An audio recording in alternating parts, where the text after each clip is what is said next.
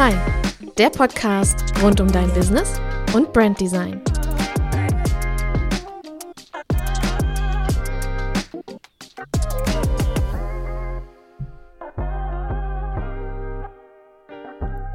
Hallöchen, herzlich willkommen zu einer neuen Episode des Frei-Podcast. Hier spricht wieder Lisa Koch. Ich bin Logodesignerin und Webdesignerin und Beraterin rund um die Themen der Angebotsentwicklung. Ja, und heute geht es mal wieder um deine Website. Und um die große wichtige Frage, wie kann deine Website eigentlich neue Kunden anziehen? Das ist doch das, was wir wollen. Wir wollen, wenn wir so eine Website aufsetzen, dass da am Ende Leute klopf, anklopfen bei uns im Postfach oder äh, per Telefon oder wo auch immer und sagen, du, ich habe deine Website gesehen, die hat mich überzeugt, äh, ich würde gerne mit dir arbeiten. und damit das klappt, habe ich dir heute vier wichtige Tipps mitgebracht, was du tun kannst, damit deine Website neue Kundinnen anzieht. Und ich würde sagen, wir legen einfach direkt mal los. Es sind alles Tipps, die du selber eigenständig umsetzen kannst, wenn du eigenständig an deiner Website arbeitest. Solltest du noch keine Seite haben oder deine Seite neu gestalten wollen, dann bin ich gern für dich da. Ein wichtiger Hinweis dazu, ich bin voraussichtlich bis Frühjahr 2024 in Mama Pause. Diese Episode ist voraufgezeichnet. ich möchte euch natürlich trotzdem hier auf dem Podcast mit Infos versorgen und mit guten Impulsen jede Woche. Deswegen schau doch einfach mal auf meiner Website vorbei, ob ich schon wieder im Dienst bin, in Anführungszeichen, sodass wir gerne zusammenarbeiten können an deiner Seite. Ähm, da steht das auf jeden Fall, wann ich wieder da bin und wann ich wieder einsatzbereit bin. Nichtsdestotrotz kommen jetzt erstmal vier wichtige Tipps für dich, damit deine Website neue Kunden anzieht.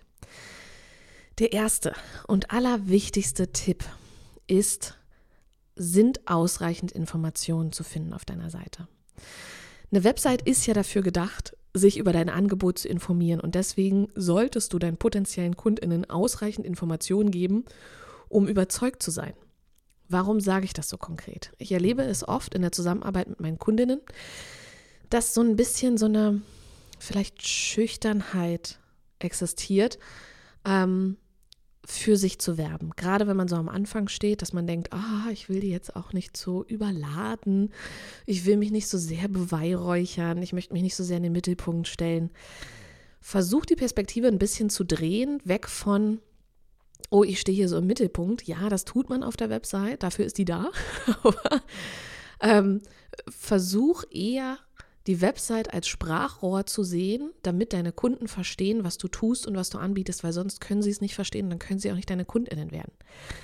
Deswegen, packe ausreichend Informationen über das, was du tust, auf deine Website. Versuch nicht, die raten zu lassen, ja? Hilf denen, einen Schritt weiter zu denken und zu verstehen, was du tust, wer du bist, was du machst. Gib ihnen einfach ausreichend Informationen, um sich von dir zu überzeugen.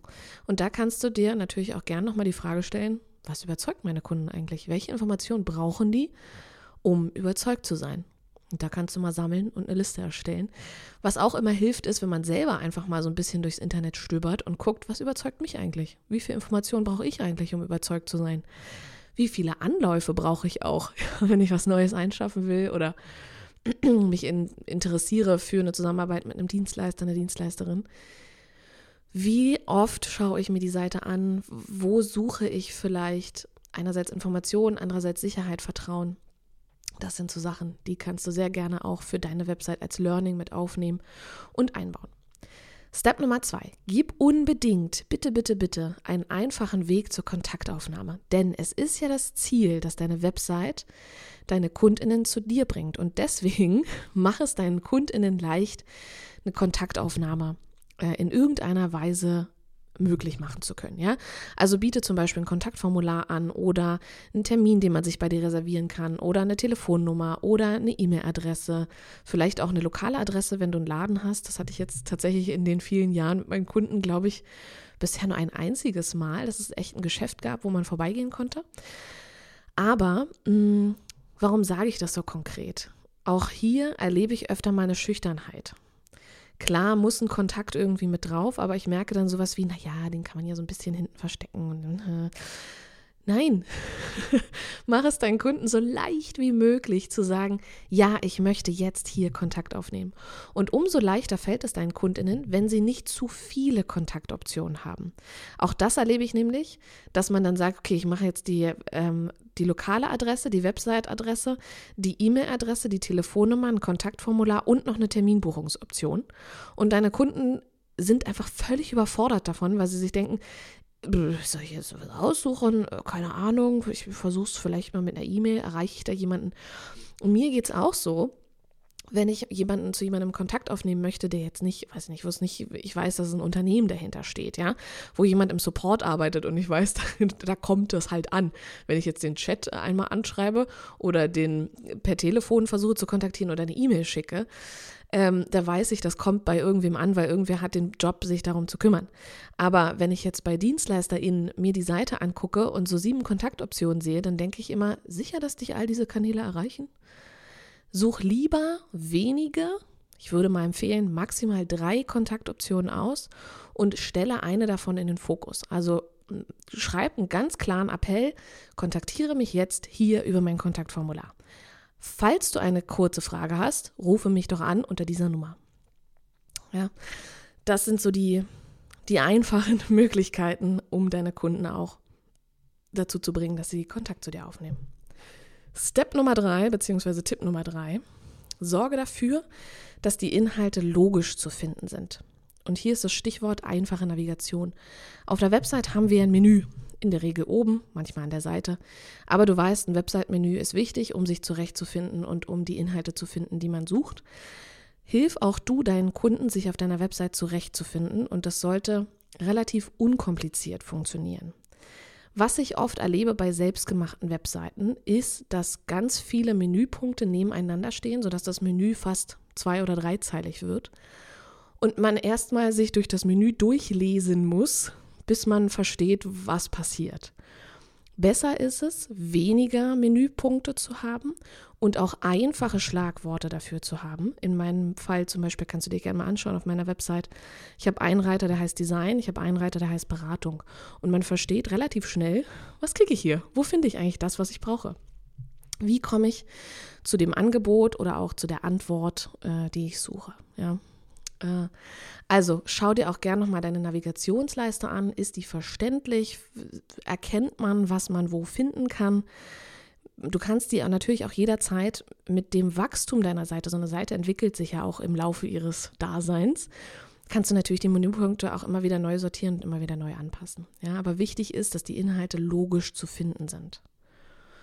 Ja, das bringt mich zu Tipp Nummer vier. Das Design sollte zu dir und deiner Marke passen.